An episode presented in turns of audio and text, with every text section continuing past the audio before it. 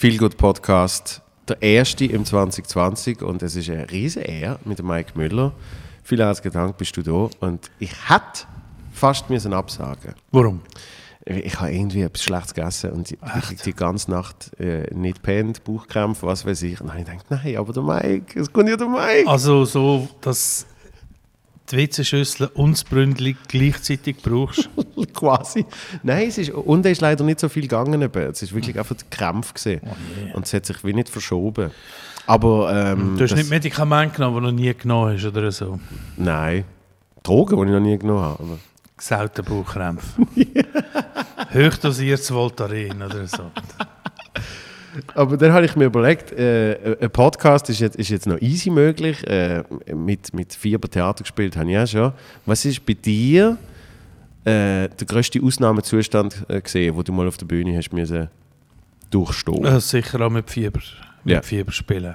Also man kann sich ja dann äh, aufklopfen, oder? Mit Konzentration, Adrenalin, Angst. Für die zwei Stunden oder was es ist. Und Ja. nachher bist du aber komplett am Und Arsch. nachher brichst zusammen. Ja. Und eines dann ja noch richtig Angst gehabt. Dort haben wir für, für den Film, und jetzt nicht mehr weiss, wie er heißt, super, haben wir äh, etwa vier oder fünf Stunden haben wir immer wieder von der Gehbrücke müssen runter ins Wasser und spielen und dumm tun bis zu der Gemüsebrücke. Und äh, es war ein sehr schöner Herbsttag. Alle haben nachher gesagt, äh, was ist eigentlich das Problem gewesen. Aber die Tatsache ist, nach der ersten Brücke kommt das kalte Seewasser rauf. Und das war etwa 16 Grad. Gewesen. Und dann bist du einfach irgendwann, du kannst, du kannst nicht mehr, einfach weil du so verrührst. Und ich hatte dann noch Wiederaufnahmen im Neumarkt und äh, hatte fast ein bisschen früher gehen, also einfach nach ein paar Stunden und laufe so zitternd dort rauf und dann denkt, nie und nimmer, nie und nimmer stehe ich jetzt 70 Minuten auf dieser Bühne und mache den Löw. Und dann ist der Raffi Sanchez gekommen, der Regisseur, haben wir ein bisschen geprobt, hat zwei Gocki reingestellt und gesagt, das plus Adrenalin und du wirst es schaffen. Aber äh, er hat nachher dann auch gesagt, er hat, glaube ich, eine grosse Schnorre gehabt. Aber es ist natürlich gegangen, hat dann einfach, man weiss nicht, wie man reagiert. Aber mit Fieber spielen ist nicht lustig. Und auch mit den ganzen Verkältungen, wo man nicht weiss, wenn kommt der nächste Koder raus, kann ich ihn noch bremsen, wenn ich an der Rampe stehe, so dass ich ihn nicht ins Publikum rausschleudere. Das kommt in den Namen. Einfach so ein bisschen grusig. grusig und vernüht. Und das ist ja, das ist ja speziell an der, an der Live-Situation. Ja, Gerade in der heutigen Zeit. Also wir machen jetzt auch einen Podcast, wo wir jederzeit eine Pause könnte machen wo man nachher noch sagen kann, äh, schnittst das denn bitte raus. Und bei der Live-Situation, wenn, wenn jetzt in der ersten Reihe jemand anspuckst, dann ist es passiert. Ist es passiert, ja. Aber es kann dann natürlich auch passieren, dass es äh, Zuschauer zusammenlegt, oder? das ist mir auch schon passiert, mehrmals. Aber kriegst du das denn mit? Ich krieg das eben selten mit. Ich habe dann ab und zu mal gehört, ah, wir haben dann hinten haben wir müssen jemanden äh, rausholen oder so. Ja, wenn sie in der ersten Reihe ist, Logischerweise schon. dann bekommst du es halt einfach mit, oder? Oder du merkst Unruhe und so. Und das ist schon mal im Neumarkt passiert. Die erste Reihe hat eine Dame zusammengelegt, wegen, das habe ich aber nicht gewusst, wegen Unterzuckerung. Und dann haben wir die Dame rausgedreht. Und das waren Ärzte, junge Ärzte rum und die, und die haben dann die gefragt, ist das heavy? Weil dann hat die nicht weitergespielt. Die keine Lust gehabt. Sie sagte, nein, das ist Zucker, easy, spielen Sie weiter. Bin ich eine Ansage machen wieder und weitergespielt. Und an diesem Tag bin ich dann äh, ins Theater gekommen und dann auch eine Techniker tanken, oder? Und auch dem älteren tschechischen Requisiteur, der längstens pensioniert ist, und gesagt, oh, gestern hast du erste Reihe zusammengebrochen. Ich gesagt, ja, das ist nicht schlimm. Ich sagte, ja, also es ist bewusstlos. Ja, erste Reihe Mitte, kein Problem. Siebte Reihe hinten, kotzen, grosses Problem. Oder wenn ein Zuschauer stirbt, ist auch blöd. Du schon erlebt?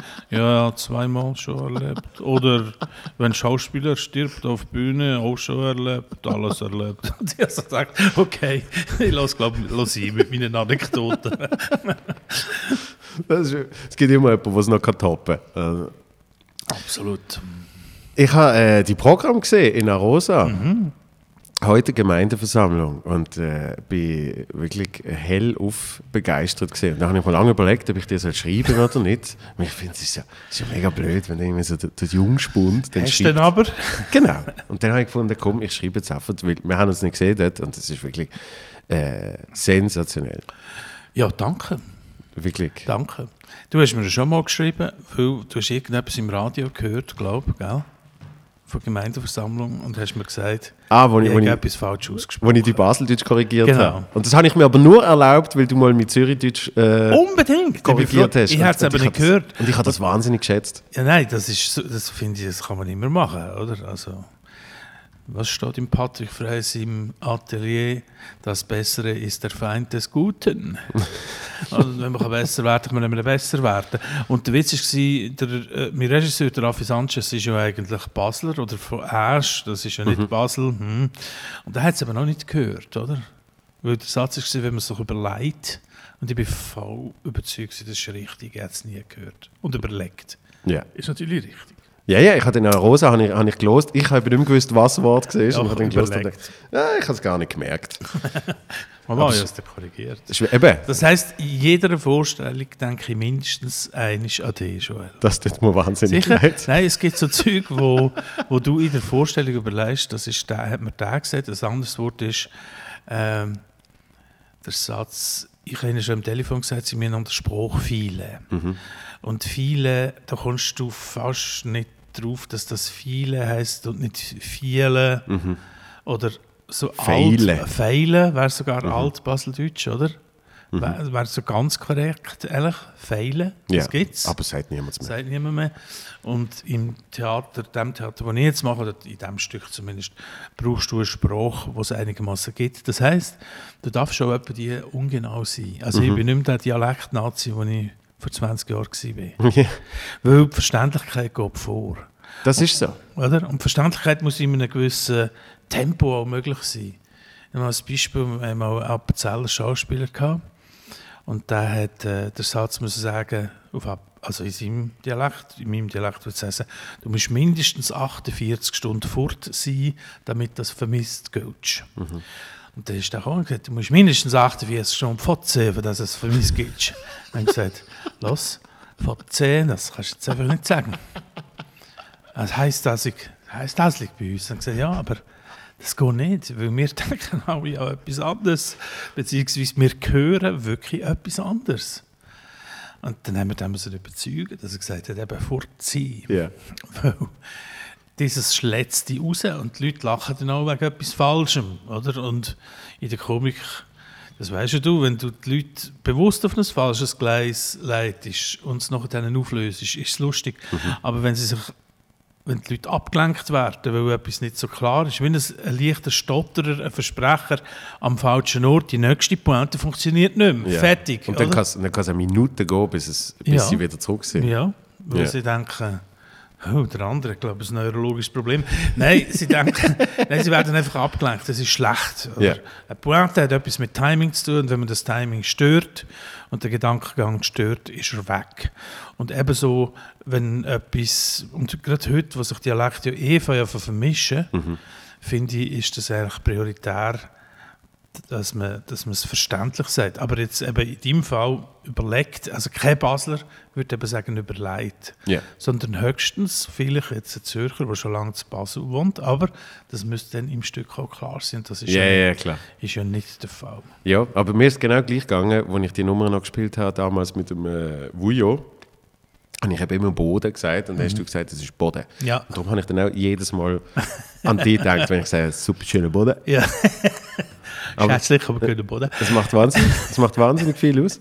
Und äh, das, das schätze ich aber eben zum Beispiel extrem an, an dir, dass du, dass du äh, konstruktive Kritik äh, äußerst und auch kannst äh, annehmen weil eben, wie du gesagt hast, weil es geht ja ums, ums Besserwerden. Ja, aber schau jetzt, ich habe das Gefühl, im Moment, also Ficker und ich sagen das auch oft zueinander, im Moment jetzt mit diesen Komikern, die so ein bisschen rum sind und sich kennen, mhm. du, Büssi, ähm, die, der Vetter, der Renato, Teisel, ich sage jetzt mal, die Jungen, ist saublöd, oder? Du, ich nehme es gerne noch. der will und so weiter. Nein, da ist einfach nicht, ist einfach nicht so eine Neid ähm, und untereinander, außer man klaut. Das gibt es ja immer wieder in unserer Branche. Das Klauen finde ich sau doof. Wirklich schlecht, muss man dann auch sagen. Aber so, dass, dass man einander um, umzieht, oder wie Rosa, wo dann alle, quasi alle, einfach die, die halt im Zelt oben waren, am 5 sind die am 9 quasi zu mir runtergekommen, den Plattersaal. Der Charles und Goela gibt mir das Feuerzeug, wenn ich ein Feuerzeug muss suchen im Publikum, Das oder? ist, das ist so geil. Äh, das, ist, das hat mich ein bisschen gerührt, oder?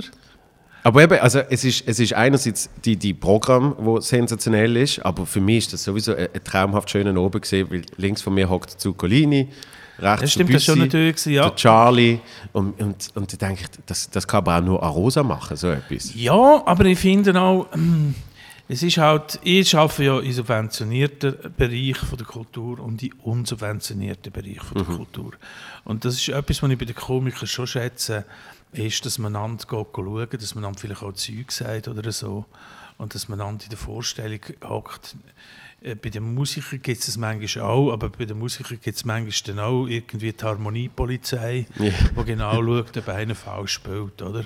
Und das habe ich bei so Anlässen wie jetzt Zarosa oder so, oder äh, darum finde ich natürlich auch so Zeug cool, äh, wie der Roast, wo ich jetzt auch nicht dabei war. Wo du nicht dabei gewesen Wo ich bist, nicht ja. mitmachen Eigentlich finde ich so Zeug aber lässig. Das war ja mal die Idee vom Casino Theater Winterthur, dass eigentlich Leute auf der Bühne zusammenkommen, die sonst auf der Bühne nichts zusammen zu tun haben. So ist das Trio Patrick Frey, Victor, Jacopo und ich eigentlich auch entstanden. Oder? Wir haben uns dann halt, der eine hat sich dann in die Richtung entwickelt oder die Projekte haben sich gegeben, dass wir jetzt nicht mehr zusammen geschafft haben. Aber das habe ich eigentlich immer super cool gefunden. Und das machen die ja sowieso, die zieht ja sowieso zum Teil ja es, es, Fraktionsstärke um, oder? es, es, es erlaubt es halt gut, weil, weil Stand-up äh, Ist eine Form, die Ist von eine- Vorteil ist für das. Das Genau, sicher ist eine. Form, wo wirklich halt, äh, es ist, ich habe es mir schon oft überlegt, ich würde die wahnsinnig gerne, ob du den zusagst, ist eine andere Geschichte, aber ich würde die wahnsinnig gerne in eine von meinen Shows einladen.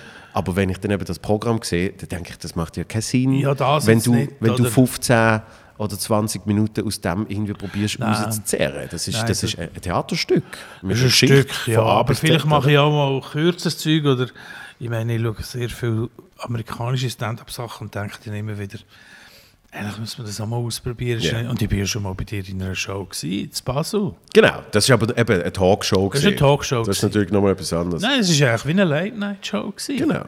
Jetzt sind wir auch im Fernsehen sagen, da sollten wir mal schnell schauen, was die machen dort. Im Hebsen. Das ist sehr lieb. Im Ja. Hebsen. Ich bin dort reingekommen und das war der Alain Eicher, gewesen, gell, der mich glaub, abgeholt hat. Ein Kollege von dir, der Genau. Input war bei uns bei der Sendung. Äh, und dann sage ich, lache ich so blöd in diesem "Ist lust- lustig, es sieht lustig aus. Sagt der Alain, was meinst du?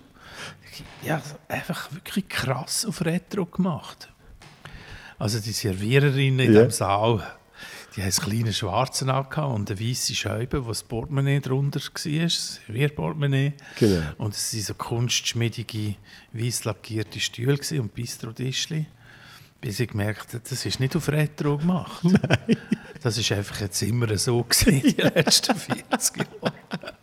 Und hat einen gewissen Charme, oder? Das ist so. Also es, es ist, wo, wo, ich, wo ich dort angefangen habe, Theater zu spielen, ist es, äh, ist es völlig fern gewesen, dass, dass dort mal irgendwie Publikum könnte sein, wo mein Zielpublikum war. Ja. Und dann mit dieser Primetime-Show haben wir es haben wir's, äh, Ja, schon angekriegt. gehabt. Immer Und mittlerweile spiele ich, spiele ich fünfmal hintereinander Solo dort. Und es ist, es ist traumhaft. Es ist Immer richtig das geil. Zeug aufreißen im Theater gibt nichts so Schlimmes wie Besitzständer. Und was mir auch noch lustig gedacht hat, das also dann war ja Uhren und Schmuck, gewesen, Mhm. also ein Uhren Puff, oder? Und alle die Kebabstände, die es gehabt hat, oder immer noch gibt, in Ja. Also, die haben ja alle weiße Hemden und Pfleugen angehabt. Ja, ja. Oder? Weil Uhren und Schmuck, da man sich ein bisschen besser an. Genau. Als Tschechen-Türken, oder? Gut, jetzt, jetzt der Touren und Schmuck wird es auch nicht mehr, äh, Ja. in dem Ausmaß geben, sagen wir jetzt mal. Aber ja, du bist, äh, du, du bist dort äh, äh, mal äh, zu Gast gesehen und, und trotzdem, das ist ja nicht, das ist ja nicht per se Stand-up. Also eben als Gast. Nein, nein, das ist etwas anderes. Nein, Stand-up ist klar, das ist etwas anderes. und wenn ich, äh, wenn ich eben an, an die Programm denke, dann sehe ich schon, wie, wie das jetzt ein Stück ist. Aber wenn du sagst, irgendwann muss Stand-up machen, Ja, also erst, ähm, gib Bescheid. Ich habe verschiedene Sachen in, in, in petto jetzt zu machen, wo äh, unterschiedlich spruchreif sind, aber Stand-up ist natürlich immer etwas Spezielles, oder? Weil du kannst auch mal sagen, ich schreibe mal, das ist ja das, was mir viele junge Leute, also viele sind es nicht, aber fragen mich immer wieder junge Leute, ich will das gerne machen, was soll ich machen? Äh, dann sage ich immer, äh, du musst einfach mal schreiben. Schreib mal, du musst ja, kannst ja auch acht Minuten schreiben oder sechs, das ist ja Wurst. Und kannst es ausprobieren und kann Leute schauen, die dir gefallen. Du musst deinen Geschmack schärfen. Ja. Und du darfst auch mal als Junge, als Junge darfst auch mal ähm, bestehende Sachen nachspielen, um zu schauen, was Timing ist. Einfach nie kommerziell. Mhm. Oder? Am Skilager oben, ähm, so habe ich auch gemacht. Ich glaube, ich glaub, jeder hat so Jeder hat angefangen. Gemacht, oder? Und nachher musst du den Geschmack schärfen und eine eigene Linien entwickeln. Mhm. Du musst herausfinden, was dir gefällt. Weil das kennst du ja auch aus dem Stand-up. Es gibt natürlich auch sehr viele Sachen. Das ist in Deutschland, das ist ja vor mehreren Jahren, ist im Freitag oben ist einfach gefixt von allen Sendern mit Stand-up und Comedy. Und jeder Stand-Upper ist gekommen und der ganze amerikanisch angefangen auf dem Weg dahin ins Theater, habe ich das und das erlebt und so. Und die Formen, die musst du dann irgendwann sein, finde ich, oder? Weil sie werden lang, langweilig du musst sie aufbrechen, du musst etwas anderes daraus machen. Oder ich finde auch die Standardwitze über äh, die Deutschen hat es manchmal halt, es fällt ein bisschen mehr auf, weil es hat mehr Leute dort, es machen. Aber so Sätze wie «mein Steuerberater», sagt man neulich, und dann, dann löst es mir gerade ab. Ja. Ich will keine Geschichten von Steuerberatern hören, interessiert mich nicht. Weißt du, was mich unglaublich langweilt, äh, sind Veganerwitze. Ja, haben auch überhand genommen, allerdings entwickeln sich die Veganer in eine Richtung, wo sie es manchmal ein bisschen leicht machen, weil in äh, Großbritannien überlegen wir sich jetzt die vegane Bewegung als philosophische Grundhaltung zu akzeptieren, so dass sie dann rechtlich die gleichen Vorteile hat wie äh, Judaism oder Wirklich? das Christentum und so weiter, oder? Das ist halt ein bisschen blöd. Aber ich meine, alle Gratiswitze sind, wich- äh, sind nicht mehr lustig. Ja. Irgendein ist, oder? Alle Witze über... Äh, ähm, oder du überhörst es dann so saumässig, dass es wieder lustig ist, oder? Jetzt aber irgendwelche äh, Freiburg, dass die Freiburger stinken, oder? Dass sie Witze, die wir als Kind gemacht haben. Das hast du auch nicht einmal mehr mitbekommen, oder? Warum kreisen... Ich jetzt schon fast wieder Warum lustig. kreisen die Vögel über Freiburg? Weil sie sich mit dem einen Flügel die Nase zu haben und nur mit dem anderen Flügel fliegen, oder? Das haben wir wahnsinnig lustig gefunden. Und das ist, oder Österreicher Witze haben sich auch lang gehalten, Ja. bis sich das Österreich dermaßen gut entwickelt hat, weil es nämlich zum EWR nicht Nein gesagt hat, sondern Ja. Das ist der Grund. Ähm, äh, dass es halt umgekehrt worden ist und vermutlich die Österreicher über die Schweizer Witz gemacht haben. Oder? Aber ja, das sind halt so Wellen. Und da gibt es auch Witze über Deutsche zum Beispiel, wo ich auch noch in 15-jährigen Nummern vielleicht drin habe. Wo nachher mit dem deutschen Hass in der Deutschschweiz, wo sie einfach wo man gefunden hat, ah, das ist jetzt auch kein Witz mehr, das ist jetzt rassistischer Brunz aus einer bestimmten Ecke, da mache ich nicht mit. Und äh, ja, so muss man sich halt immer überlegen, mit welcher Haltung erzählst du einen Witz. Ja, gar nichts gegen rassistische Witz, wenn sie eine interessante Haltung darunter haben. Ja. Aber wenn sie die Haltung darunter haben, wie die meisten rassistischen Witze, wo ja Grundhaltung ethnozentristisch ist, das heißt die eigene Ethnie ist die beste, wir sind die Einzigen, die gerade auszeichnen Langweilig. Ja. Ja, weil äh, es, es kann ja ein guter Witz über Rassismus sein. Ja, und da kommt es auch noch ein bisschen darauf an, was du machst, oder? Gut, ja. wenn, wenn ein übler Witz, auch ein übler Frauenwitz in der richtigen Runde machst, kann das sehr wohl richtig sein, weil die Leute, die dort sitzen, wissen, wer du bist und auch wissen, wie es gemeint ist. Genau. Aber wenn du einen gewissen Witz in der Öffentlichkeit machst, können die Leute nicht immer wissen, was gemeint ist. Und dann äh, kannst du dann halt äh, selber damit umgehen, wenn dir die falsche Richtung äh, zustimmt. Und, und vor allem, ich, ich, habe- ich habe kürzlich einen Artikel gelesen, dass äh, rechte, äh, populistische Gruppierungen eben genau bewusst mittlerweile, wann Humor nutzen, um ihre Propaganda wieder zu verbreiten. Und, Sollen sie versuchen? Bis jetzt sind sie ja nicht so erfolgreich. Nein, zum Glück. Zum Glück. Sie versuchen sich dann mehr noch immer anzuhängen, oder? Also äh, zum Beispiel beim Dave Chappelle, wo einfach ein Wahnsinn ist, ein amerikanischer schwarzer Stand-Upper, der sehr lustig ist, finde ich. ja. Was sehr eine lustige Nummer hat über die LGBTQT plus whatever Symbol, Bewegung, äh, Mhm. eine Geschichte erzählt und dort hängen sie sich dann dran, oder? Ähm, ja, kann man machen, aber wegen dem sind sie natürlich noch lange nicht lustig. Und wahnsinnig viele rechte Komiker gibt es ja eigentlich nicht, oder? Aber und jetzt in Nein. Deutschland, in Deutschland ist ja interessant, was jetzt passiert im Zusammenhang mit, mit der Greta Thunberg, wo sich einfach ganz viele Männer äh, angegriffen fühlen. Also Ja. auf der rechten Seite. Auf einmal als, als Hassobjekt Auf gesehen. Hassobjekt. Also eine 16 eine 16-jährige Schülerin, wo eigentlich nur die Einhaltung der Pariser Klimaziel fordert, einfach mit einem anderen Speech, also mit einer anderen Haltung, mit einer anderen Laut Lautstärke, ohne versuchen sexy zu wirken, also ohne jetzt einen auf, sagen wir mal, die Typen stehen ja alle auf Taylor Swift, weil die wahnsinnig sexy und weiss ist und schön kann singen. Das ist auch schön, ist okay, oder? Und jetzt kommt da so ein Mädchen, das anders aussieht. Ein Mädchen, junge Frau. Und das irritiert sie komplett, oder? Also der Dieter Nuhr ist ja dort drei in die Falle völlig erstaunt gewesen auf die Reaktionen. Oder der Serdar Semucu, auch äh, ähm, ein Secondo-Kabarettist, der einen auf Türk macht, aber tatsächlich einfach relativ ein roher ähm, Ruhrpotter ist. Ohne den Witz von der Ruhrpöttler zu haben. Und ich zum Beispiel einen der witzigsten, witzigsten Leute im Ruhrpott getroffen. Und in Hamburg, aber im Ruhrpott wirklich wahnsinnig. Und, und den Humor hat er irgendwie nicht, weil er so die Rants macht und dann so, ja, soll ich denn meinen eigenen Pimmel essen? Und dann denke ich, ja, das wäre dir noch eine gute Idee. Mach doch das. Es sind halt einfach Männer, die an einem Männerbild an. Ich will nicht sagen, ich will nicht sagen, dass ich den Schuss gehört habe, oder? Und dass ich einen strukturellen Feminismus von morgen früh bis zu oben spät bekämpfe. Und dass ich nicht frei von, von so Klischees bin. Aber wenn da mal ein kleiner anderer Wind kommt, finde ich das nicht so schlecht. Es ist sehr, sehr treffende so Mundschuh-Imitation gesehen übrigens. Es gibt viele, es gibt viele Männer, die das toll finden, oder? weil es so wütig ist. Ja, naja. Ich, ich habe habe einen Auftritt von ihm mal gesehen bei Nightwash, einen von seinen allerersten, wo er wirklich eben klassisches Stand-up macht, wo er sich über, über die, die wie jetzt heißen neuen Live äh, Call-in-Spiele, äh, Wettbewerbssendungen Ah, und so okay. aufregt und so.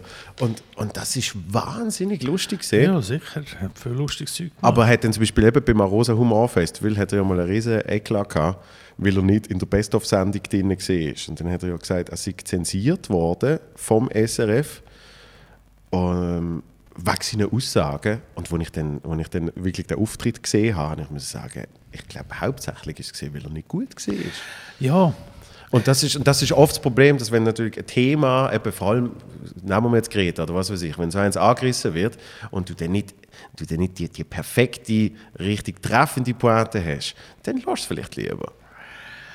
Ja, nein, das ist natürlich auch einer, der sich sehr gerne als Opfer sieht, oder? Es ist ja, äh, ich glaube, äh, Bühnenkünstler sind da noch viel schlimmer als Politiker, was Eitelkeit angeht. Und gewisse Angriffe ist dann immer, das ist dann immer Zensur. Dass ein Bühnenkünstler vielleicht auch mal einfach schlecht sein kann, äh, das überlegt man sich dann gar nicht.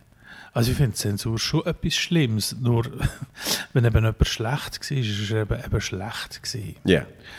Und das Problem haben wir natürlich zum Teil auch, wenn wir sagen, wir wollen Frauenquoten auf der Bühne oder im Radio. Hat es jetzt ein paar Mal gegeben, so Aufschrei von den Frauen, die gerade, hat die, die Sendung von Büssi heisst, Männerquote.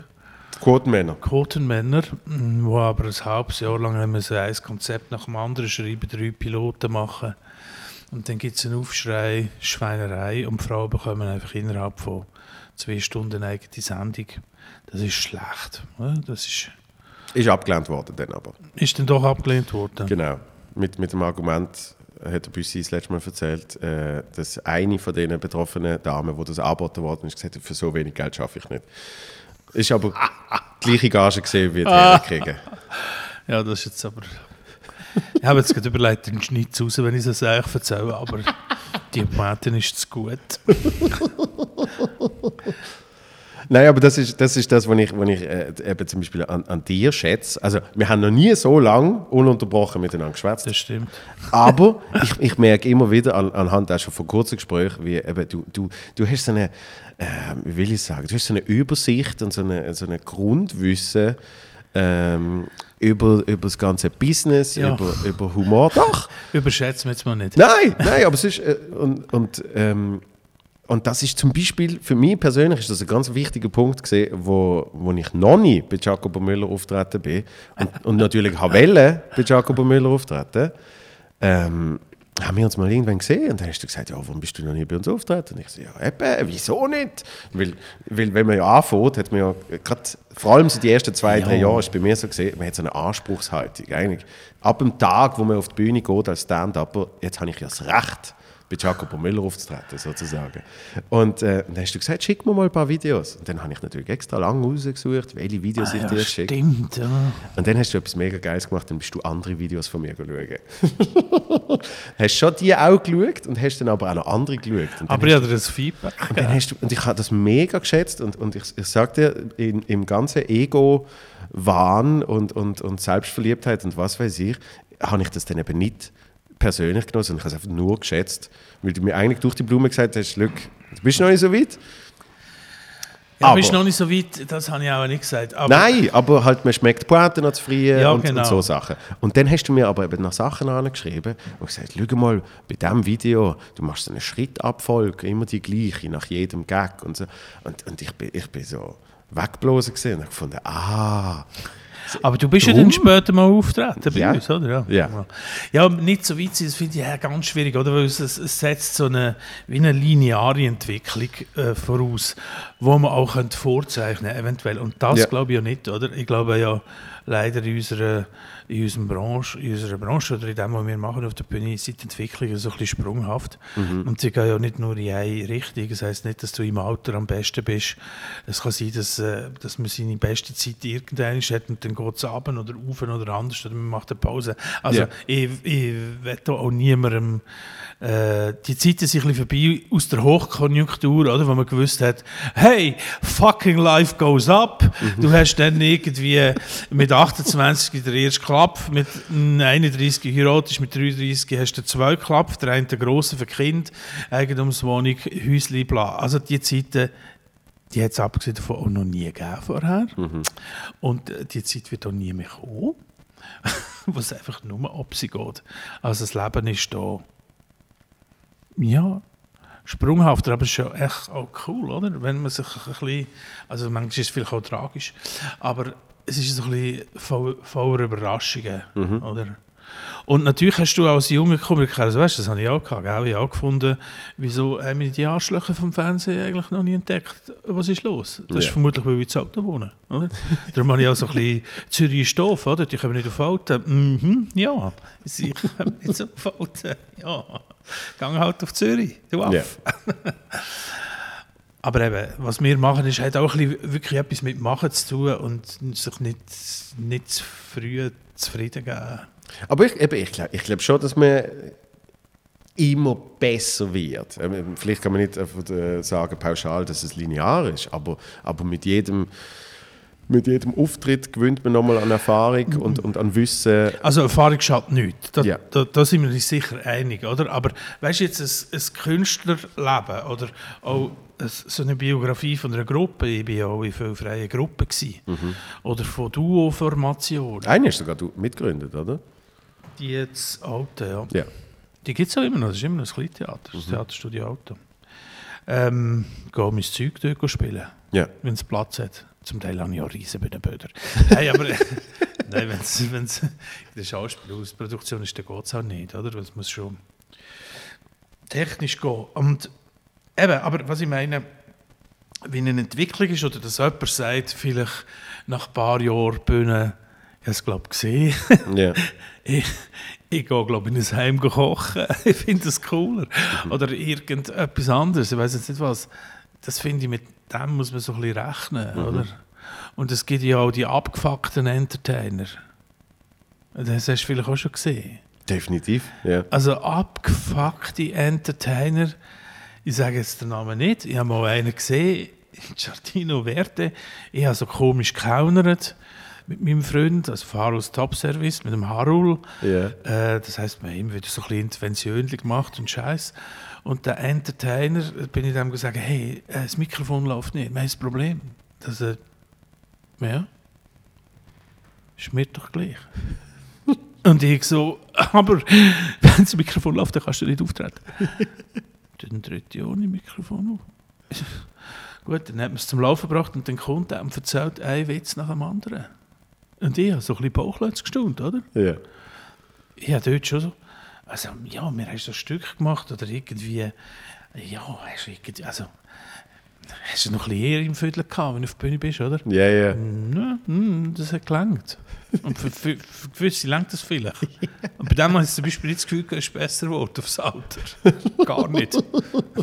Gut, eben, das hat, das hat sicher auch mit einer eigenen Anspruchshaltung zu tun und, und, und Zufriedenstellung. Also, ähm, es, gibt, es, gibt, es gibt Menschen, die, die finden ja auch ihres Ding und dann ziehen sie das einfach durch und reiten das zu Tod und dann wirst du wahrscheinlich in dem jetzt auch nicht wirklich besser. Viele, ja. Aber, aber ähm, also es, gibt, es gibt so Geschichten von, kennst du Doug Stanhope zum Beispiel? Nein. Doug Stanhope, das ist so ein von den Ami-Stand-Upper, der nie ein riesen Publikum hat, aber halt auch in der Szene und, und von den Fans als so ein von den Real Dudes angeschaut wird. Und, und im einen Podcast, wo sonst erzählt der Bert Kreischer eine Geschichte, dass er ihm irgendwie angerufen hat und gesagt hat, hey, was machst du? Und also ich bin gerade am Knock-Knock-Jokes schreiben. Weißt du, so Knock-Knock, who's there? Und er so, was? Und er so, ja, ich habe es noch nie gemacht, ich will das irgendwie wir mal schauen, es gibt sicher, gibt sicher auch einen guten, weißt? einen guten Knock-Knock-Joke. Ich bin jetzt ein bisschen dran und so. Und, und der macht seit irgendwie 30, 35 Jahren Stand-up. Und ich glaube, das ist es auch ein bisschen, dass wenn du, wenn du schnell rennen kannst, dass du dann vielleicht auch irgendwann mal schaust, ob du vielleicht noch kannst hochspringen und äh, ob der Ja, im besten Fall, ja. Ja. ja. Und, und, und dann äh, behaupte ich schon, eben, mit der richtigen Einstellung behaupte ich schon, dass man immer besser kann werden kann. Wenn du jetzt, äh, sorry, sagst du nicht? Ja, nein, wahrscheinlich, nein, wahrscheinlich, wahrscheinlich hast du recht. Es ist einfach ein bisschen heikel. Es ist ja insofern, eben, ich glaube nicht halt als, als Glück von der linearen Entwicklung. Oder? Ich glaube, ähm, man muss an gewissen Punkten im Leben oder vom Alter, sage ich jetzt mit meinen 56, manchmal auch ein bisschen überlegen, in welche Richtung könnte es aber noch gehen. Und äh, das Gegenbeispiel ist, dass manchmal junge Leute auf die Bühne kommen, wo du denkst, fuck, woher habt ihr das? Wie der, wie der Giel, äh, wo, wo auch im Nightwash auftreten ist, wo im Rollstuhl ist und was hat er, äh, Muskelkrankheit, oder? Mhm. Der Karl Josef. Eine ganz üble Muskelkrankheit, die Ja. in der Regel wirst 22, oder was? 14. Ja, aber man wird nicht älter Aha, als ja. 22. Ja, ja, genau. Und äh, halt irgendwie eine Show her mit nicht nur guten Pointen, sondern auch mit einer lockeren Art, das Zeug rauszuschleudern. Also, was verreckst du vor Lachen, oder? Weißt du, manchmal gibt es junge Leute auch beim, äh, in Serien oder, oder Kinder, die spielen in Filmen, wo ich denke, ja gut, aber dann, dann höre ich auf, oder? Wenn die, wenn die dermaßen keine Angst haben vor gar nichts und das Zeug einfach, einfach so rausklopfen in einer Selbstverständlichkeit, es ist dann auf eine Art ein bisschen, ein bisschen egal. Aber die, die, die Unbeschwertheit, die hast du ja sicher auch mal gehabt. Und ich, und ich glaube, die, auch Nein. das ist linear. Die, die verliert man halt oft mit der Zeit, weil man schon... Ich war schon immer ein depressiver Mensch. Nein, aber weißt du, was ich meine? Manchmal hast du als Junge zu viel Druck und manchmal hast du auch im Alter zu viel Druck, weil die Leute natürlich eitel sind. Wir sind ja eitel, sonst würden wir nicht auf die Bühne. Und es gibt so wie eine, so eine Mischung, die nicht immer ganz klar ist, wie, wie sie ist. Oder? Es gibt junge Leute, die sich einfach keinen Kopf machen Ja. und wegen dem Sack geil sind in Filmen oder Serien, wirklich Hammer. Und da gibt es auch Serien wie ähm, Modern Family, wo auch Kinder drin haben, die sie haben müssen rausschreiben, weil sie sind nicht gut waren. Ja, mit der Entwicklung. Ja, Dort, die, Ja. die Tochter, zum die, Beispiel. die, die, ist, die ist als Kind ist die super herzig gesehen, aber die kann nicht spielen. also die leider. asiatische Mensch. Ja. Ja, ja. Und die anderen drei Kinder sind aber auch super jetzt als Erwachsene, oder? Genau. Gut, die eine ist, glaube ich, eh schon, wo sie ein Die- die gespielt hat, ist die schon schon zu 24 Ja, ja. jetzt. ähm, wenn, du, wenn du jetzt eben die Programm jetzt, äh, heute Okay. Gemeindeversammlung, anschaust, das ist ja, ist ja eigentlich das dritte, ähm, wo du allein... Ja, wo ich allein spiele, aber die anderen Genau. zwei sind natürlich so Recherchestücke gewesen. Weißt du, da haben wir zwischen 30 und bis zu 70 Interviews gemacht und alles, was auf der Bühne gesagt worden ist, ist mal in einem Interview auch gesagt worden. Ja. Und zwar inklusive Satzabbrüche, Wiederholungen, Mhm. weißt du, so, Also Ä- Eltern oben und... Eltern oben, Truppenbesuch. Truppenbesuch. Oder? Und das A1, das dritte, das habe ich dann nicht mehr allein spielen. Aber dort ist, äh, das ist auch so, dort habe ich viel gelernt über Sprache. Du hast mich zwar jetzt etwas gefragt und die schnurren einfach in Kacke raus. das ist ja ein Podcast. Nein, ist doch gut. Ich bin ja Gast. Perfekt.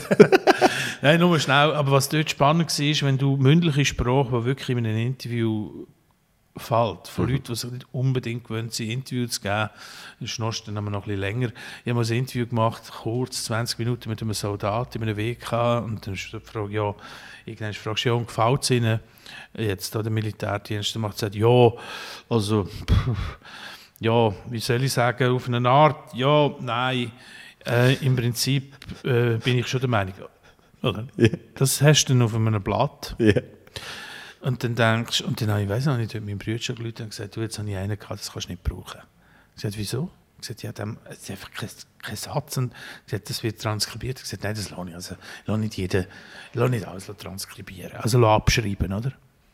Hey, der Satz, da sind nachher die Leute im Theater zu uns gekommen und haben gesagt, hey, ist das wirklich so gefallen? Ich gesagt, ja, das ist so gefallen. Zum Auswendiglernen ist es die pure Hölle. Also, Das ist keine Logik nicht, aber Sprache ist aber nicht logisch. Und der Soldat war auch nicht blöd oder doof oder so, sondern der ist einfach in diesem Weg reingekocht und hat gedacht, wenn ich mir die Frage jetzt wirklich ernst nehme, dann muss ich da rauslaufen. Ja. Und er hat einfach nicht gewusst, wie er die soll beantworten oder? Weil er auch müde war und ja, das Übliche. Aber wie bin ich jetzt auf das gekommen? Wegen der, wegen der drei Stück. Ah, ja, genau. zwei, zwei sind quasi von Zitat zusammengewürfelt. Und, und das dritte, das jetzt der heutigen Gemeindeversammlung, das ist Das ist fiktiv. fiktiv von A bis Z, selber geschrieben, äh, spielst alle Rollen auf der Bühne. Und wenn du das anschaust, hast, hast du nicht das Gefühl, ähm, so gut, so gut ist es noch nie gesehen. Schwierig zu sagen. Also, ich finde es selber gut. Oder ich habe die anderen zwei Solo gut gefunden und weißt, blöderweise spiele ich dermaßen gern. Ich habe schon, gern, ich habe schon schlechte Sachen gern gespielt. Aber jetzt von der, von der Entwicklung her, sagen wir mal, ist es da gut gelaufen, oder?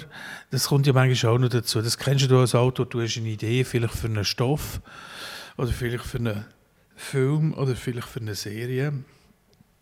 Du schreibst ein Papier oder für ein Stück, whatever. Schreibst ein Papier von anderthalb Seiten und diskutierst das mal mit deinen Leuten.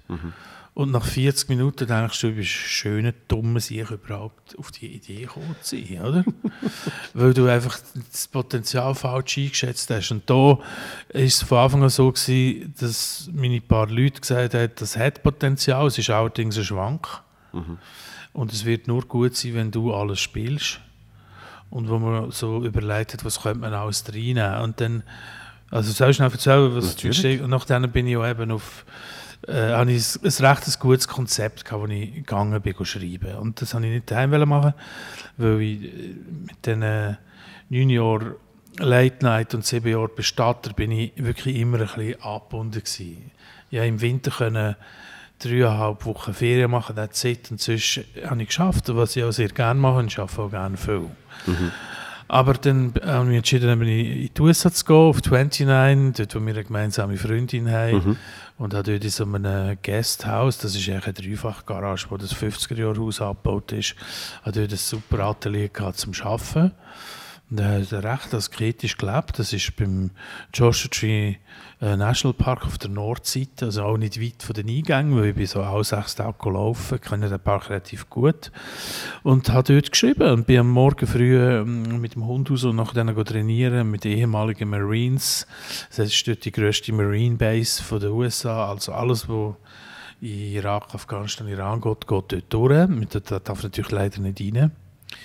Ähm, das ist auch genug weit weg gewesen, aber das ist so eine komische Mischung. Es ist High Desert, es ist hoch, es ist kalt, es ist nicht so shiny wie Palm Springs oder Sunny California. Es ist schon Sonne, aber es ist mhm. kalt. Und je näher du zu der Base kommst, desto mehr Coiffeure hat es, wo steht Marines and Civilians. Und ich habe dann dort mal Tor schneiden. Er hat gesagt, kommt gar nicht in Frage. gut, du kannst nicht Tor schneiden. Wir haben ja jemanden weiter vorne im Valley, der etwas teurer ist. Aber die kommen einfach mit der Maschine. Oder? Auf Fall, ja, siehst jetzt bin ich wieder abgelenkt. Ey, echt, das glaube ich nicht. Das glaube ich zum Neurolog. Ja, und dann habe ich das Stück dort geschrieben und das äh, ist echt ganz gut gelaufen und etwas hat nicht gut geschmeckt an dem Text. Und ich habe nicht gewusst, was. Dann ist am Raffi geschickt, bin lang gelaufen im Park und dann meldet sich jetzt zurück. Und im Park hast du keinen Empfang, oder? Das ist yeah. gut. Du bist dann einfach am Tschinken. Lang, sechs Stunden, sieben Stunden.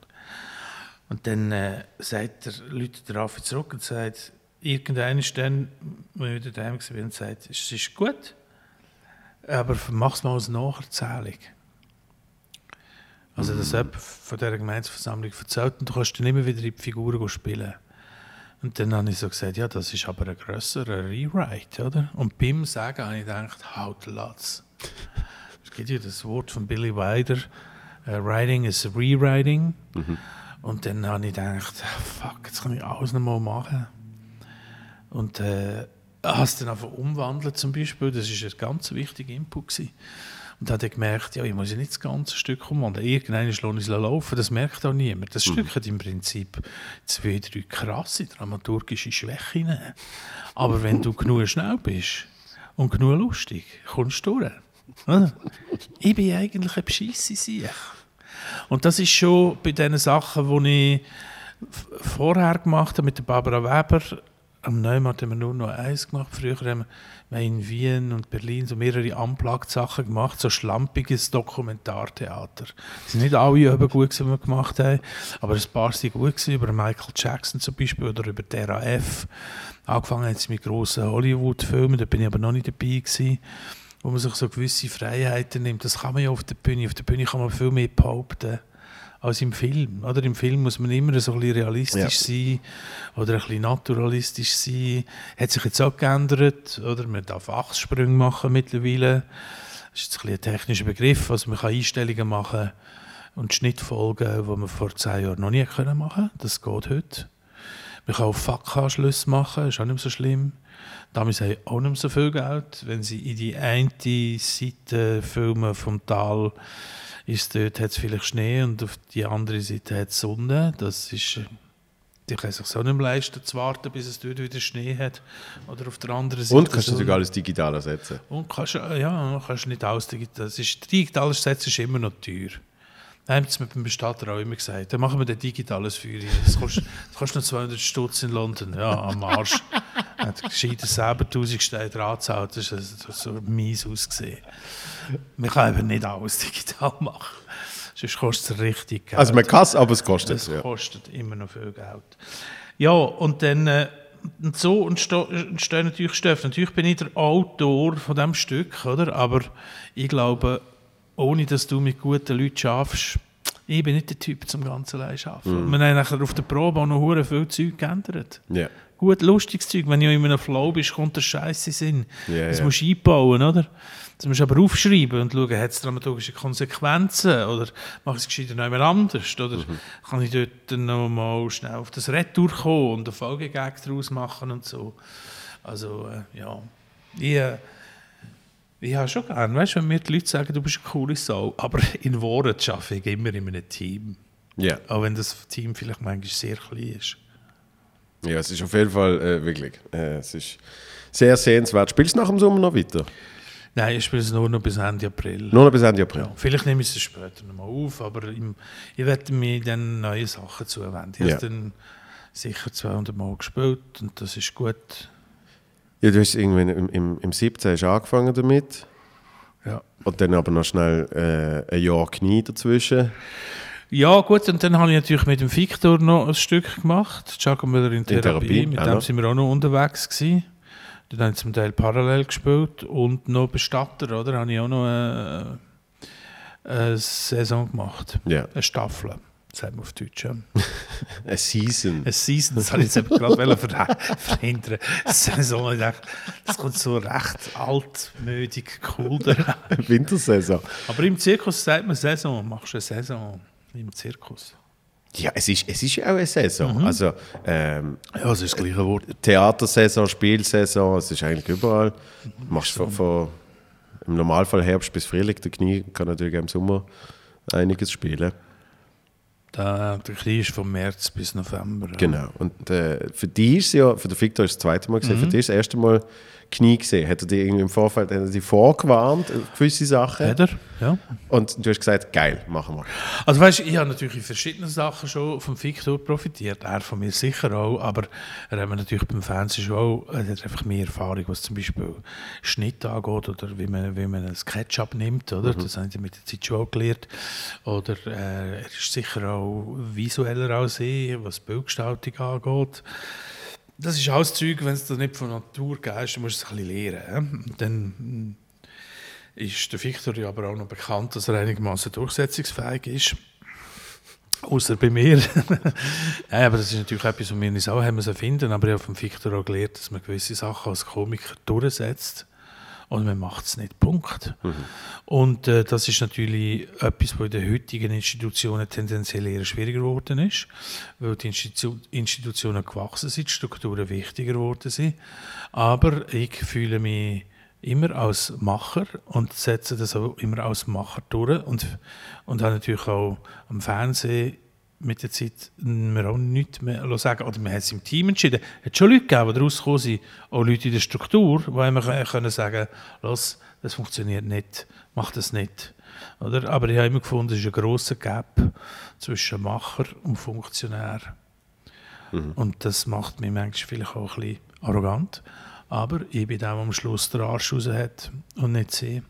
Und wenn ich einen schlechten Film mache wie Tell, dann drei nachher drei, vier, fünf Jahre nicht mehr. Und Funktionär, die arbeiten weiter, wie wenn nichts passiert wäre. Das ist der Unterschied. Ja. Oder? Und äh, ich bin aber auch immer zu dem gestanden, was ich gemacht habe. Ich habe nicht Fernsehen gemacht und habe gedacht, ja, wenigstens kann ich Miete zahlen, aber ich wollte mit dem eigentlich nichts zu tun haben. Ich habe es dann auch verkauft und promotet. Und vom, was Zirkus angeht, hat der Fichter mir äh, schon sehr viel gesagt. Wir sind uns aber auch einig gewesen, dass wir dort Sketch machen und kein, äh, kein ähm, Theaterprogramm, wo als Berliner Theatertreffen eingeladen wird. Oder? Also musst du dort deutlich sein, du musst laut sein, du musst klar sein und die Leute müssen sehr schnell lachen. Ja. Und du musst laufen in dieser Manege. Und selbst der Victor hat das vergessen, bis der Urs Wehrli von Ursus Nadeschke mal kam und gesagt du Victor, laufen. Gell? Und sagt, Kopfdeli.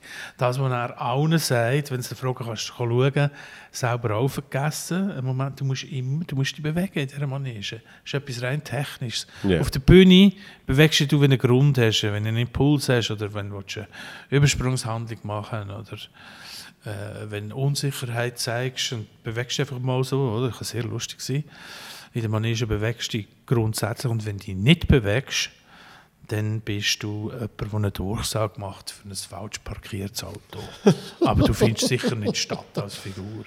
Aber es ist ja, also bei, bei, beim, beim Zirkus ist es ja nochmal verreckter, weil es fast 360 Grad äh, Publikum hat. Also musst du dich auf, aufgrund von dem schon bewegen. aber das ist ja ein guter Grund zum Laufen, oder? Das Genau. ist ja, das ist ja gut Genau. eigentlich. Aber du siehst allein schon, finde ich immer faszinierend, wenn du, wenn du eine kleine Bühne hast, wie Menschen statisch dort stehen und je größer die Bühne wird, wie die dann eben langsam bespielt wird. Eben auch bei einem Stand-Upper, wo äh, John Mulaney, der nichts Physisches macht. Sobald aber seine Bühne größer ist, muss der von links nach rechts laufen, um seinen Punkt besser überzubringen. Ja, aber auch dort hat es Leute, die zu viel laufen auf einer Bühne. Oder? Ja. Auf einer Bühne laufst du anders. Und wenn einfach einer nur tigert, dann denkst du, komm, behalte deine Energie. Das habe ich früher gemacht. Ja. Und natürlich, das, mir ist auch logisch, das habe ich auch schon gemacht. Ja. Das hat der Fichter auch schon gemacht bei Ansagen. Aber das muss man dann eben, das ist dann eben verlorene Energie. Mhm. Und im Zirkus ist es nicht verlorene Energie, sondern du gehst sie wirklich holen, indem du dich bewegst. Mhm. Wie ein Rössli. Und, und wie, wie hast du das äh, Nomadenleben gefunden? Also habe ich super gefunden, aber das ist jetzt auch nicht etwas, wo ich habe, wo ich ein Problem haben damit. Also, Mhm. Ich bin äh, nicht, dass ich früher von daheim ausgezogen bin, aber ich habe mit 16 eine Mansarde gehabt und eigentlich dort geschlafen, wo ich wollte. Ich bin relativ liberal aufgewachsen, das war auch nicht so das Problem. Gewesen. Und äh, der Wohnwagen, finde ich, also würde ich jedem Hotelzimmer vorziehen. Wirklich? Ja, du hast immer einen Kühlschrank, wo kannst du fressen. Nein, aber du hast alles auf kleinem Raum, oder? Und du kannst da drinnen schlafen, du kannst lesen, du hast eine Toilette, du kannst duschen. Ähm, und gerade im Sommer, also auf den sehr schönen Plätzen, ist es dann wirklich auch jetzt also ein bisschen etwas Ferienlagermäßiges gehabt. Gut, du hast zu oben Stollen müssen für 2300 Leute jedes Mal, aber äh, kaum ist die Show vorbei, hast du ein bisschen Weisswein trinken und also ich, ich hatte Time of my life gehabt. Der Wohnwagen steht nicht immer an so tollen Ort. Das kann ja auch mal 30 Meter neben einer Autobahn sein. Ja. Und das sehe ich die ganze Zeit. Oder es stehen nicht alle Wege zusammen, weil man keinen Platz hat. Und dann ist, wir sind dann immer bei den Direktionswegen gestanden, aber die sind dann alle am Arbeiten. Und du willst dann auch nicht unbedingt den ganzen Tag im Rheintal verbringen bei Nebel und Piss äh, und in deinem Wagen sitzen und für jede Zigarette, die raus musst, ist aber ein nasser Grind, weil du kein Vorzelt hast, oder? Das ist dann dieses, ein bisschen. Aber gut zum Überleben.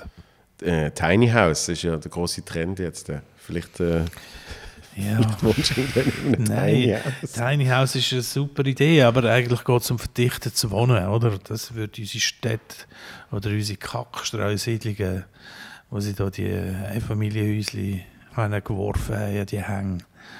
Das müsste man ändern.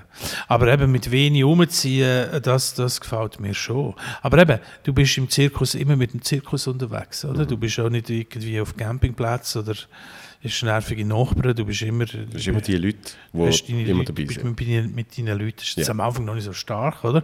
Aber äh, das Gefühl, aber äh, die Hilfsbereitschaft im Zirkus, die, das habe ich noch nie gesehen. Also da musst du, wenn du das Vorzelt aufstellst und ich, oder, weiß ja nicht so genau, wie das geht, da äh, kratzt mal kurz im Kies, es kommen zwei um die Ecke zäckeln und sagen, you need help? Mhm. Sagst du, no, no, I'm, I'm fine. No, I think you need help.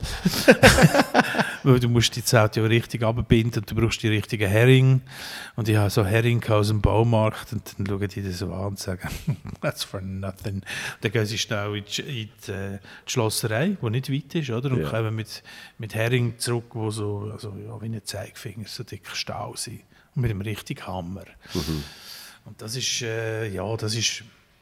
Also in Amerika bin ich auch schon gecampen, so vor ganz vielen Jahren. Dort finde ich es auch cool. Mhm. Aber es ist, es ist eben nicht campen, es ist zusammen umziehen. Gut, in Amerika hast, hast du ja die Weite. Und ich, ich glaube, ich Es ist glaub, mehr Platz. eben, das ist, das ist, behaupte ich, bin jetzt noch nie groß campen, aber ich glaube, das ist denen auch viel schöner und erträglicher. Glaube ich auch.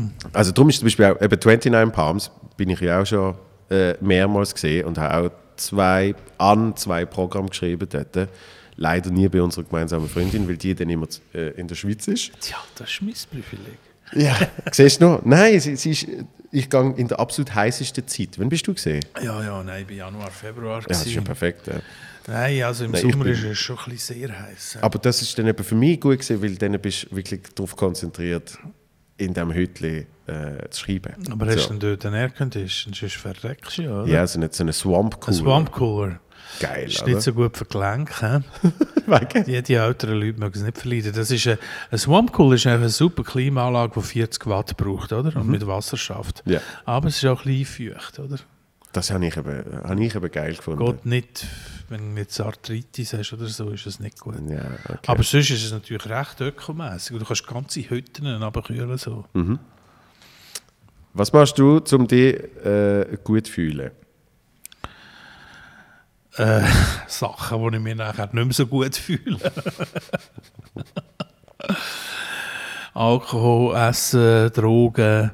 Nein, um mich gut zu fühlen, mache ich eigentlich das Gleiche wie die meisten anderen Leute auch. Das ist Lesen. Äh, also ich bewege mich wirklich gerne. Ich weiss, man sieht mir das nicht so. Aber ich mache gerne Sport. Ich schwimme gerne oder fahre Velo. Gehe auf den See oder gehe segeln. Hast, hast du die Bötchen noch? Ja, Auf dem Zürichsee, oder? ja, ja. Ja. Ich habe allerdings, und da werden wir jetzt viele Leute vielleicht den Grind abbissen, ein Motorboot und Segelboot miete. Und das Segelboot, Segel kannst du, segeln kannst du eben den ganzen Winter auch. Bis am 26.03. gehen segeln mit Leuten, die keine Erfahrung haben. und es war uhuere kalt. Gewesen, aber es hat einen Beislauf ohne Ende. Wir sind drei Stunden wirklich auf dem Zürichsee, also fast Grace, das ist ein, ein altes Schiff, ein gutmütiges, super. Oder ähm, Social Life, ich finde, ich spiele viel und das merke ich auch, dass mit dem Social Life ein bisschen fehlt und dann koche ich und lade ein. Machst du das? Ja, mit, wirklich mit Alk und allem, was dazugehört. Wie, wie lange musst du etwas im Voraus planen? Das, das braucht ja eben... Am liebsten äh, vier Stunden. das ist aber in Zürich oft nicht möglich. Nein, ich habe ein paar Freunde, die sind nicht nur, aber auch Freunde von mir, wo du kannst sagen, JP würde hier noch etwas kochen, wie sieht es aus? Ja, ist gut. Zack. Und ich, ich kann nicht auf 14 Tage aus eine Einladung planen, dann wird es mir schon wieder langweilig. Das, aber das ist eben ein bisschen das Problem, das ich äh, merke. Dass wenn ich dann mal Zeit habe, spontan, äh, sind alle immer irgendwie ein bisschen geplant und so. Busy. Und, und das ist in meinem Fall so, in den 20er Jahren ist das einfacher gesehen, weil es sind alles Studenten gesehen, dann haben sie immer Zeit gehabt. Ja. Und, und, und jetzt ist es wirklich, äh, ob man es will oder nicht, jetzt musst du so eine, so eine Scheiße essen, musst wirklich planen. Nein, aber dann musst du äh, on a mission sein und das deinen Freunden am Tore schlagen. Ich gehe etwa die, oder äh, eins, zweimal im Jahr mit einer Filmproduzentin essen und die macht internationale Co-Produktionen. Der könnte, jetzt ist 5 ab 6, oder? Ja. Der könnte ich sagen, Ruth, Hinech, hättest du Zeit im CV Brasserie? Ja! ist doch super! Nein, also natürlich gibt es jetzt, wenn irgendwie fünf, sechs Leute einladen in einer bestimmten Runde, wird es natürlich komplizierter, ist klar, oder? Ja. Aber so eine Vierer-, Fünfer-Runde und ich koche auch nur bis vier, fünf gut, oder? Nachher Mhm. bin ich schon leicht über, nicht überfordert, aber leicht Aber es ist ja eine gute. Zahl, ja, bis so 4, 5. Auch zum Schnorren. Ja, Geht ja noch ums Schnorren. ja. Klar selber gut essen. Und es gibt natürlich auch viele Freunde, die das schätzen. Oder? Also wenn du natürlich Freunde hast und dann, dann stellst du irgend so ein Töpfchen, weißt du, so ein Größe-Töpfchen auf den Tisch und dann machen sie es auf und Muscheln. Oh nein, das haben wir. Ah, das genau jetzt und so. Und dann ist natürlich, weißt du, du brauchst schon gute Esser, Ja. die einfach verrecken, wenn du das Zeug auf den Tisch stellst. Oder? Und nachher noch ein Fisch oder irgendwie eine Gemüsegeschichte oder so. Wir sind daheim, wir sind zwei, also mein Bruder und ich, der sieben Jahre jünger ist als ich, und wir sind eine verfressene Familie, das stimmt. Aber wenn die Mutter in die Küche raus ist geholt und wir haben noch, nicht- noch nicht gesagt, es sei gut, dann haben sie den Vater zusammengeschissen. Wirklich. Wenn sie zurückkommt und sagen, das ist gut Gott vertelle, was meint ihr eigentlich? Kommt sie zurück und sagt, oh Mutter, ist so gut. Ah ja, freut mich. Weil es gehört dazu. Wenn Ja. jemand gut kocht, muss, musst du aber auch jemanden haben, der, der rühmt. Wenn du jemanden hast, der mit dem Ellbogen auf dem Tisch anlehnt und so reinschaufelt, dann ja. Ja, und, und, und du, brauchst, du brauchst aber auch Leute, die es können annehmen können. Also du kannst, wenn du, wenn du jetzt gut kochst und die Leute sagen, hey, das ist jetzt richtig geil, dann, dann musst du es ja auch annehmen können. Weil es gibt nichts Schlimmeres als die Menschen, die dann so das, so, ja, es geht. Also, Ja, letzte Woche ist es besser nicht- Da gesehen. bin ich leider auch nicht so ein cooler Sieg. Also nein, ich freue mich schon, wenn es gut ist, oder? Aber ich habe dann schon schnell natürlich das Gefühl, da hat man noch ein bisschen... Und wenn du vor allem neues Zeug ausprobierst, dann hast du es auch nicht natürlich... Aber zeigst du das nach Hause oder sagst du einfach Danke? Nein, das sage ich aber schon. Ich finde jetzt, das hätte jetzt also können knackiger sein so. Und da regen sich meine Leute manchmal auch auf und sagen dann eben halt der Latz. Und das gehört eben auch zu einem Bühnenberuf, finde ich, wo du dich ständig tust exponieren und es wird gelacht. Wenn es gut läuft, nimmst du auch viel Gage heim, oder? Gehört auch dazu. Wenn du in einem grossen Saal spielst, nimmst du viel Geld Das kenne ich noch nicht. Ja, wart's ab. und nein, und du bist der Siebensieg und alle klopfen dir auf die Schulter, weil Kritik können wir den Leuten nicht sagen. Oder? Du bekommst meistens um ein Lob. Dann gehört es aber auch dazu, dass du ein Umfeld haben oder unter Umständen sagen, hey, im Fall, jetzt fährst du schnell, schnell ein bisschen auf spinnen, gell? Jetzt lass ich vielleicht auch mal anderen zu. Ja, definitiv. Das ist ja so. Ähm, wir müssen aufhören. Du, du hast ja noch... Sag mal, du hast keine Notizen, oder? Du Nein. schaust einfach immer auf den grauen Tisch, als würde ich die, die billige, hure dreckige Zinkplatte Inspirieren. inspirieren. Schaust immer wieder so und dann kommt eine neue Frage. So ist es. Ja, aber ich weiss eben, zeitlich sind wir nicht langsam am Ende. Du, du Aber spielst es ist noch. ein, ein gutes Talent. Danke vielmals. Wenn es dir langt, auf so eine Platte zu schauen. Das ist, dort wird schnell nachgedacht, wenn ich Ja, ich Platte spiele natürlich heute noch. Ja, Du ja, spielst es noch? geht heute oben endlich wieder mal um mich. drücke. Und äh, ich hoffe auf eine baldige Fortsetzung. Danke, Mike. Anytime, danke dir. Geiles hier.